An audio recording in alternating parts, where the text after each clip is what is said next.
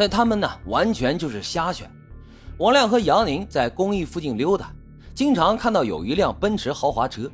王亮说：“这车呀，最少值一百多万人民币呀。”这老板啊，肯定是个大富翁。他们就跟着这辆车，发现这松本家就住在几条街外一个大房子里。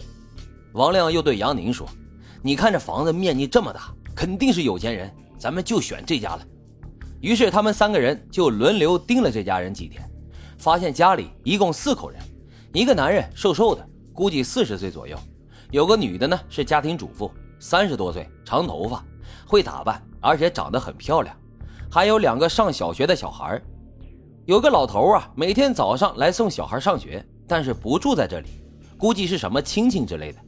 他们觉得选择这家人是最合适他们的，因为独门独户。距离其他人家呢也很远，就算是作案的时候有点动静，邻居啊也发现不了。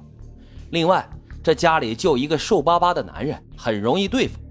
而且这男人呢每天都很迟才回家，一般都要在零点以后。他们可以先进去将这女人、小孩制服了，再等着男人回来。王亮出面去买了哑铃、手铐、铁丝，让杨宁去买匕首、绳子。六月十九日晚上二十三点。他们三个人就悄悄地翻窗进入了松本家。当时松本真二郎还没回来。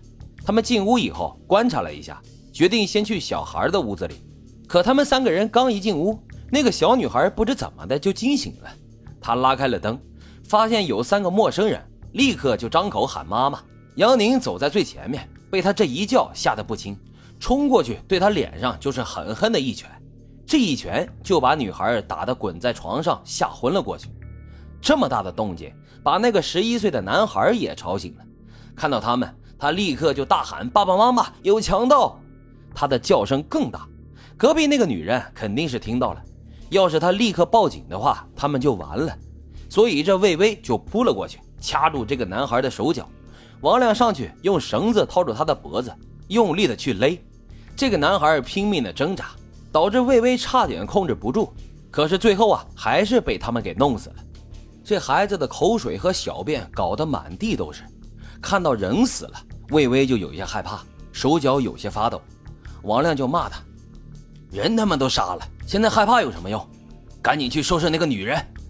于是他们赶快跑过去，结果发现那个女人根本就没听到他们杀人的动静，正在洗澡呢。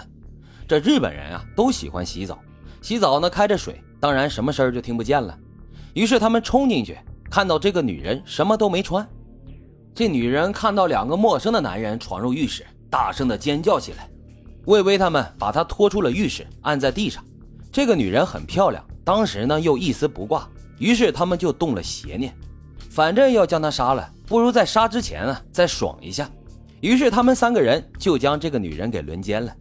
这女人很刚烈，一直在奋力反抗，不管怎么用。不管怎么打他，他还是乱抓乱挠，抓破了他们很多地方。轮奸完他以后，王亮他们又逼问他家里的钱放在什么地方。杨宁这个人呢，没什么脑子，说他们已经把他孩子都杀了，不告诉他们的话，他也会必死无疑。谁知道这女人一听说孩子死了，顿时像发疯一样看着他们，眼里都是仇恨。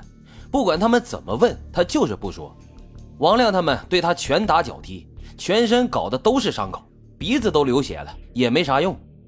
见他这么刚烈，王亮估计啊，这家男人也不怎么好对付，还是逼问女人比较容易，所以他就掏出了匕首，一下子割掉了他一块肉。这女人疼得满地打滚，但就是不说。王亮就一刀刀的割她，前后割了将近三十刀，前胸后背割的是血肉模糊。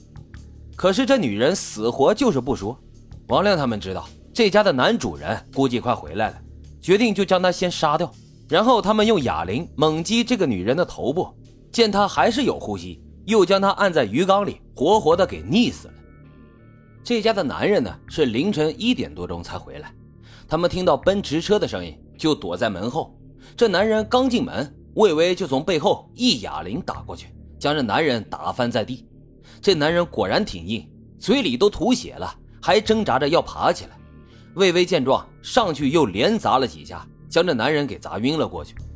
王亮唯恐将他砸死，没人知道钱在哪，于是立马让魏巍停手。他们将这男人拖到了浴室，用水把他浇醒。等到他醒来之后，看到自己的老婆死在了浴缸里，知道他们是歹徒，于是连忙求饶：“不要杀我，也不要杀孩子。”王亮说：“你只要把钱交出来，就饶他们一命。”那男人却说他没钱，说他做生意做得一塌糊涂，还欠了银行很多钱。王亮骂他胡说：“你这住豪宅，开奔驰车，居然还说自己没钱，最少啊得拿几百万，不然我就杀了你们全家。”于是他们对他拳打脚踢，但这男人翻来覆去就说自个儿没钱，杀了他也拿不出这几百万呀。眼见着男人不怕打，王亮突然想起来，那个小女孩被杨宁一拳打昏了，应该还没死，他就跑到卧室，将那小女孩拖到了浴室，用水把她浇醒。王亮用绳子套在小孩的脖子上，对那男人说：“你赶快交钱，不然我就杀了你的女儿。”那男人顿时就慌了神，但是还是说他真的没钱。可以把奔驰车交给他们，家里呢还有几万块钱日元，还有他老婆的首饰都可以给他们。